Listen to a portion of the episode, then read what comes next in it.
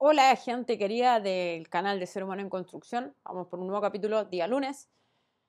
Eh, como escuchabais a mis seguidores, hemos ido cambiando constantemente el capítulo, el día del capítulo, que subimos el capítulo, pero estamos trabajando full, buscando nuevas ideas, eh, que no se nos escapen algunas. Por ejemplo, todavía no hablo de lo que sucedió en la noche de los Oscar con Will Smith, pero lo voy a dejar quizás para otro capítulo. Siempre hay algo interesante que comentar eh, en la base de este canal.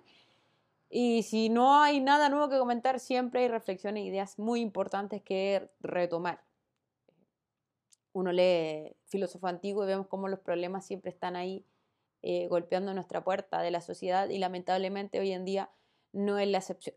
Entonces hoy día vamos a volver a hablar de Chile, eh, que es nuestro lugar común de reflexión. Podemos ir a otros países, pero normalmente siempre reflexionando desde lo que es nuestro país de Chile.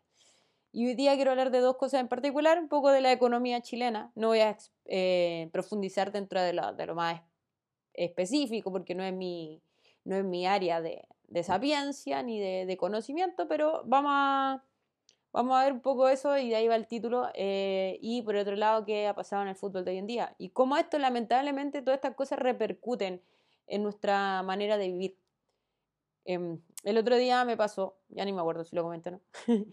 Pero el otro día me pasó que me subí a la micro, a la, locomoción colectiva, y una señora me reta de la nada, enojada, porque no estaba poniendo donde ella quería, porque yo era desubicada.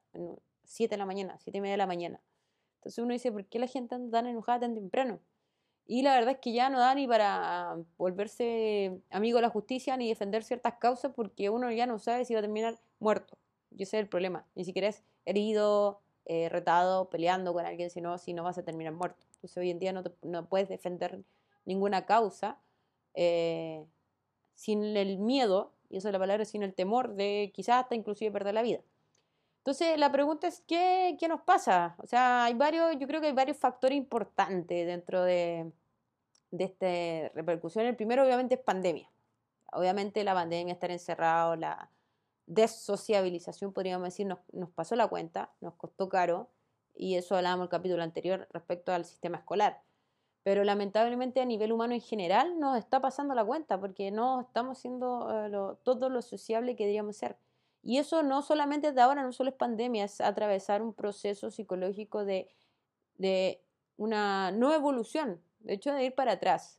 Eh, mi amigo de ciencia me van a retar sigo involución, pero, pero un concepto que podría llegar a ser entendido para lo que queremos decir de cómo lamentablemente hemos retrocedido a nivel social y, e insisto, no es de ahora, no es culpa de nosotros directamente, eh, sino un sistema que nos está empujando cada día más a un yo, a un yo en solitario, eh, a un yo que, como decía Eric Fromm, entre más combatamos, entre más nos conozcamos, más combatimos el narcisismo.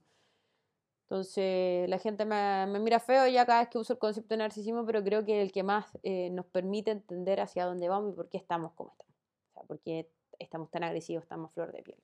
Entonces el capítulo de hoy día se llama eh, Sube el pan, se cae el circo. ¿Por qué?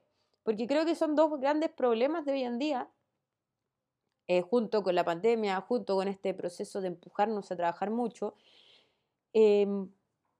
El otro día leí una noticia que decía que eh, las parejas eh, que recién se conocen, lo mejor que, haga, que pueden hacer es que pasen un solo día a la semana juntos. Y lo encontré nefasto.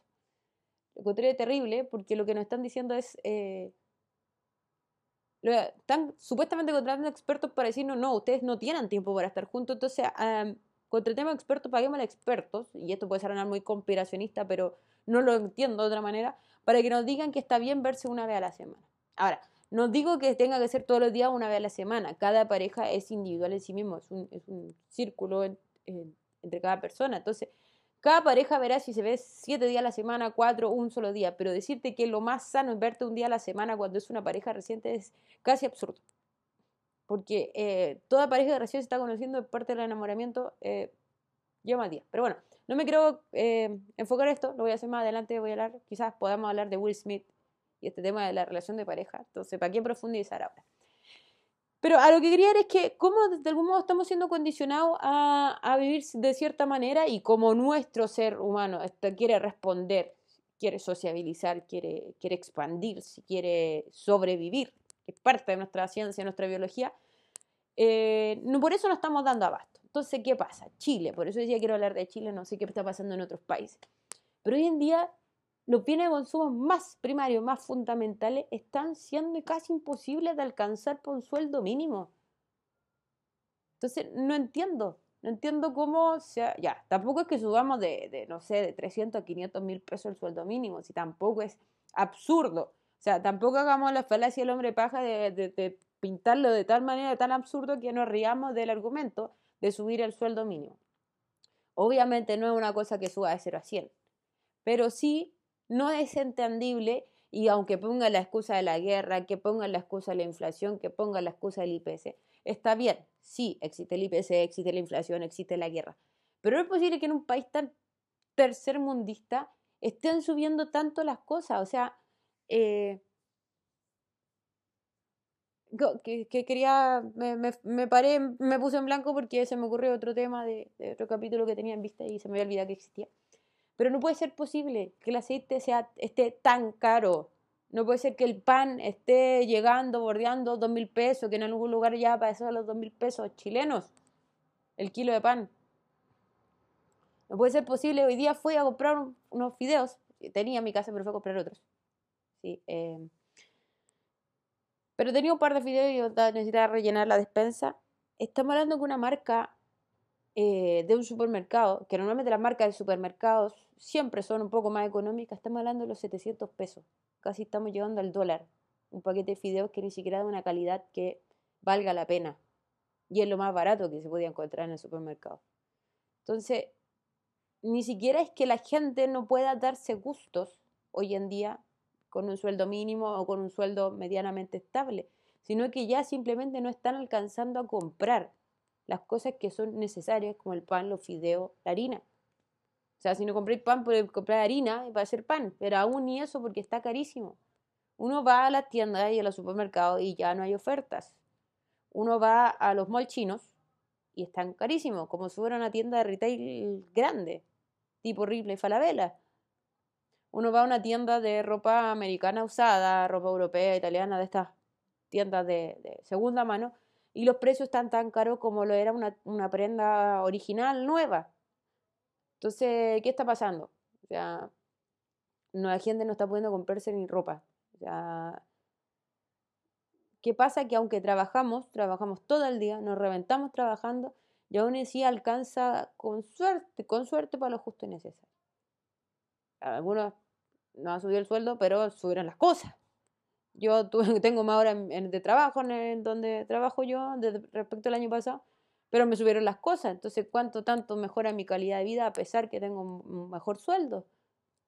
Y eso que tengo una carrera de licenciatura, un doctorado que me, permite eh, alcanzar un sueldo un poquito mayor que lo que quizás tiene una persona que simplemente tiene una labor de cuarto medio. Entonces, de verdad que ya me pueden decir, ay, que el esfuerzo y que esa persona no terminó de estudiar, pero no sabemos en qué condiciones no terminó o no empezó una carrera universitaria, una carrera técnica. Entonces, por, por cierta situación en la vida que te mueres de hambre. Y ni pensar en automóviles, y ni pensar en, en departamento, casa, tener un bien material, no, imposible. Pero no le echamos la culpa al IPC, le echamos la culpa a la inflación, como insisto, no quiero pasar por ignorante y decir, no, que realmente eso sí, son factores, pero ¿cómo tanto va a ser un factor de que ya no se alcanza ni a comprar las cosas mínimas? O sea, estamos hablando de cosas de mala calidad muchas veces, que nos van a afectar a nuestra forma de vida. Entonces, por un lado tenemos eso, tenemos un lado que nos sube el pan. Entonces, obviamente, sube el pan en sentido de todo lo que es consumo o bienes necesarios. Entonces, obviamente, la gente está estresada si está trabajando no te alcanza ¿Para qué estás trabajando? Es la gran pregunta y por eso a veces estamos tan frustrados. Bueno, a mí me alcanza, pero yo no puedo pensar solamente por mí. No soy la única chilena en este país. Y como dice Sartre, mi libertad depende también de la libertad del otro. Conocerme a mí necesariamente conozco al otro, la alteridad, lo que hemos conversado, el tema de combatir el narcisismo con la alteridad. Pero además, además de toda esta frustración, para los que somos amantes del deporte y del deporte rey, de lo, menos importante, de lo más importante de lo menos importante, como dice la frase, además ahora, por ejemplo, estamos viviendo la época de corrupción en pleno. Ya, siempre ha habido corrupción en el fútbol, siempre ha sido marketing, siempre ha sido venta. Pero ahora más encima en el fútbol chileno nos dicen que no sabemos a quién creerle porque se volvió una mafia peor que una película El Padrino. ¿Por qué? Porque por un lado está el señor Castrilli, que vino supuestamente a mejorar el tema arbitraje, el tema del VAR, y resulta que nos encontramos con que eh, Guachipato, en Guachipato y Copiapó se arregló el partido para que le cobraran un penal que no tenía por dónde ser penal a Guachipato y con eso se quedan en primera división. Y eso de ahí para atrás. O sea, eso es una de las tantas cosas que pasaron de ahí para atrás, muchas cosas que han pasado y que, que ahora nos quedan en tela de juicio. Señor Castrilli, antes de esto, obviamente, eh, Gilabert, antes de decir que había pasado esto con Castrilli, eh, Castrilli va y echa a una gran cantidad de árbitros y uno dice, ah, qué bueno que lo echaron porque son corruptos y han hecho todo mal. Cuando uno va al estadio se dan cuenta cómo lo están haciendo mal. Pero ahora resulta que Castrilli se defiende y dice, no, ¿dónde están todas esas cosas que yo dije? Muéstrenmela, eh, están haciendo todo mal. Entonces, finalmente, ¿de qué lado uno queda? O sea, simplemente se están limpiando las manos, se están lavando las manos y han echado a perder lo más bonito que teníamos los futboleros, que era nuestro fútbol. Sabemos que siempre se han tirado, se tira por, se corta el hilo por lo, más delgado cuando se juega la pelota, pero supuestamente Castrilli, el VAR y todas las nuevas modernidades que nos traía el fútbol era para mejorarlo, era para ajusticiarlo, para que fuera más equilibrado. Pero resulta que nuestro circo, como ya decía el poeta Juvenal allá en el tiempo antiguo, en la época de Roma, o sea, con lo que nos entretienen los poderosos para que nosotros sigamos nuestra vida sin más, también nos quitan. Y qué decir también de lo empresarial, cuando uno quiere ver un partido de fútbol, te sube estadio Tener Sport, te, cobra por una sola canal, eh, DirecTV cuesta un ojo a la cara para el partido. Yo tengo la, la buena voluntad que hay gente que me presta canales, mi hermano y entre otros me prestan canales para ver fútbol. Pero o sea, ni siquiera alcanzó para eso si tuviera. Ahora, tanto así que el circo chileno va y como las mujeres están saliendo a la fama, están tirando los partidos por DirecTV el fútbol femenino. Entonces, antiguamente con suerte lo da y ahora, pa, lo tiran a DirecTV. Y la gente, si no tiene pan, ¿de dónde va a sacar plata para el DirecTV? ¿De dónde va a sacar plata para el estadio TNT Sports? ¿De dónde vamos a sacar plata para entretenernos? Entonces nos dicen, ah, es que ustedes gastan cosas en lo que uno corresponde. Pero el sueldo no alcanza para vivir tranquilo ni con el pan ni con el circo. Entonces después decimos, ah, que la gente está agresiva. Ya, obviamente yo no voy a andar pegándole a la gente porque sí. Pero nuestro cuerpo somatiza. Yo no le ando pegando a la gente, no ando peleando con la gente, no me meto en cagüines porque no me interesa, pero la ansiedad la tengo hasta full. No me pregunten cómo dormí anoche porque dormí pésimo.